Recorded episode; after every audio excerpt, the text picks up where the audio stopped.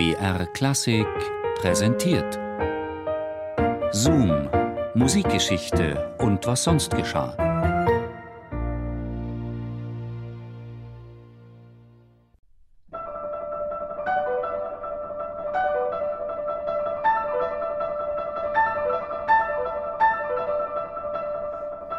Er wurde 1963 in der sibirischen Stadt Magadan geboren und sein Werdegang ist typisch für musikbegabte Kinder in der Sowjetunion. Zuerst bekam Jascha Nemzow Klavierunterricht an der speziellen Schule für besonders begabte Kinder im damaligen Leningrad. Danach studierte er am dortigen Konservatorium Klavier. Vor 20 Jahren emigrierte Nemzow aufgrund seiner jüdischen Abstammung nach Deutschland und arbeitete hier als Klavierlehrer. Die zufällige Begegnung mit einem israelischen Dirigenten veränderte Nemzows Leben von einem Tag auf den anderen. Der Dirigent fragte den Pianisten, warum er denn keine Werke jüdischer Komponisten spiele, und nannte gleich einige Namen: Lazar Saminsky, Josef Achon und Alexander Weprik. Von diesen Komponisten hatte Jascha Nemzow bis dahin noch nie etwas gehört.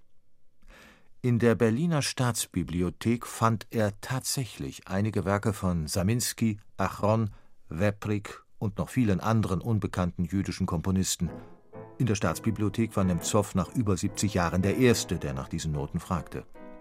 Tagelang saß er in einem Bibliotheksraum am Klavier und spielte die Stücke. Diese Musik war ganz eigenartig, jüdisch und klassisch zugleich.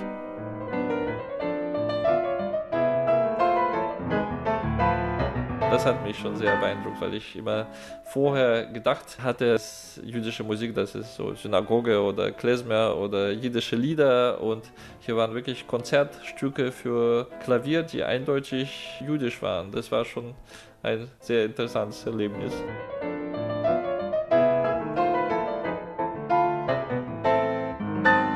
Der Fund in der Berliner Staatsbibliothek ließ Jascha Nemzow nicht mehr in Ruhe.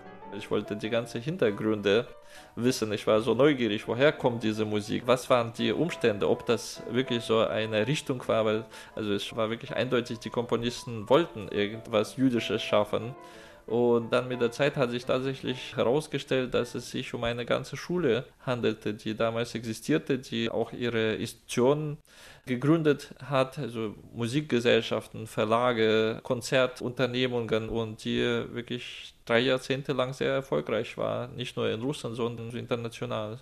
Diese jüdische Schule entstand vor 100 Jahren in St. Petersburg auf Anregung des Komponisten Nikolai Rimsky-Korsakow, weil viele seiner Studenten Juden waren.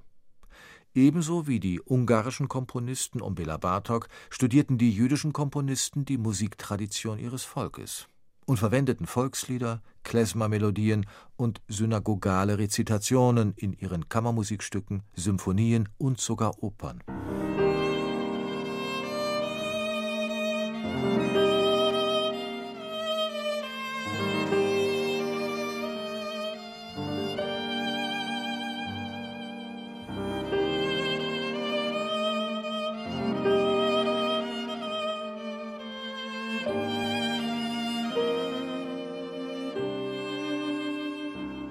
Einer der begabtesten Komponisten war Alexander Weprik.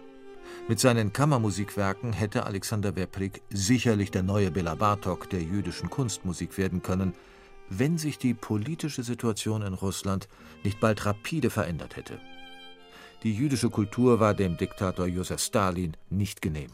Man weiß, dass Stalin damals zu einem mehr oder weniger offenen Terror übergegangen ist. Also es war damals in verschiedenen Bereichen der Gesellschaft so ganz große Umbrüche, also die Kollektivierung in der Landwirtschaft, die Industrialisierung, also da wurden auch die letzten Reste der politischen Opposition zerschlagen, aber auch im Bereich der Kultur wurde diese totalitären Tendenzen immer stärker. Die jüdische Kultur, jüdische Musik, also Juden als Nation hatten da keinen Platz.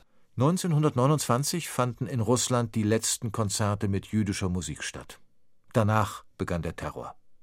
Alexander Weprik wurde als zionistischer Volksfeind verhaftet. Er starb kurz nach seiner Freilassung aus dem Arbeitslager.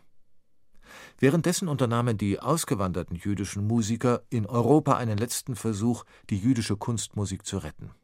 1928 entstand in Wien ein Verein zur Förderung jüdischer Musik. Es wurden damals auch sogar jüdische Musikgesellschaften in mehreren Ländern gegründet, wie zum Beispiel in Polen, im Baltikum, in Ungarn.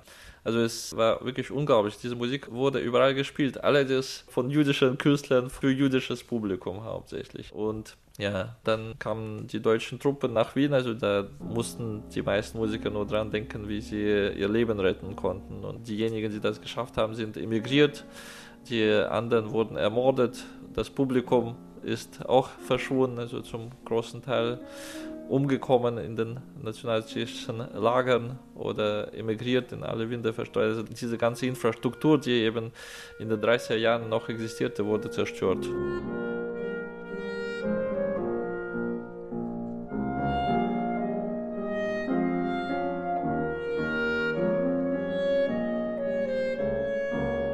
Seit dem Tag, als Jascha Nemzow die ersten Manuskripte in der Berliner Staatsbibliothek entdeckt hat, sind 15 Jahre vergangen. Während dieser Zeit hat Nemzow russische, amerikanische und israelische Musikarchive durchsucht und zahllose unveröffentlichte Manuskripte gefunden. Er hat eine ganze Musikrichtung wiederentdeckt. Die Verbreitung der jüdischen Kunstmusik wurde zu seinem Lebenswerk. Zusammen mit der Bratschistin Tabea Zimmermann den Geigern Kolja Blacher, Dmitri Sitkowetzki und Ingolf Turban, dem Klarinettisten Chen Halevi und dem Vogler-Quartett hat Jascha Nemzow bereits 23 CDs mit der Musik der jüdischen Schule aufgenommen. Ich denke einfach, die Qualität spricht für sich und die Qualität setzt sich auch durch, früher oder später. Es ist wirklich sehr anspruchsvolle Musik, also zum Teil auch komplizierte Musik, zum Teil auch etwas eingängigere Musik, aber sehr abwechslungsreiche und sehr emotionale, sehr, wirklich sehr interessante Musik.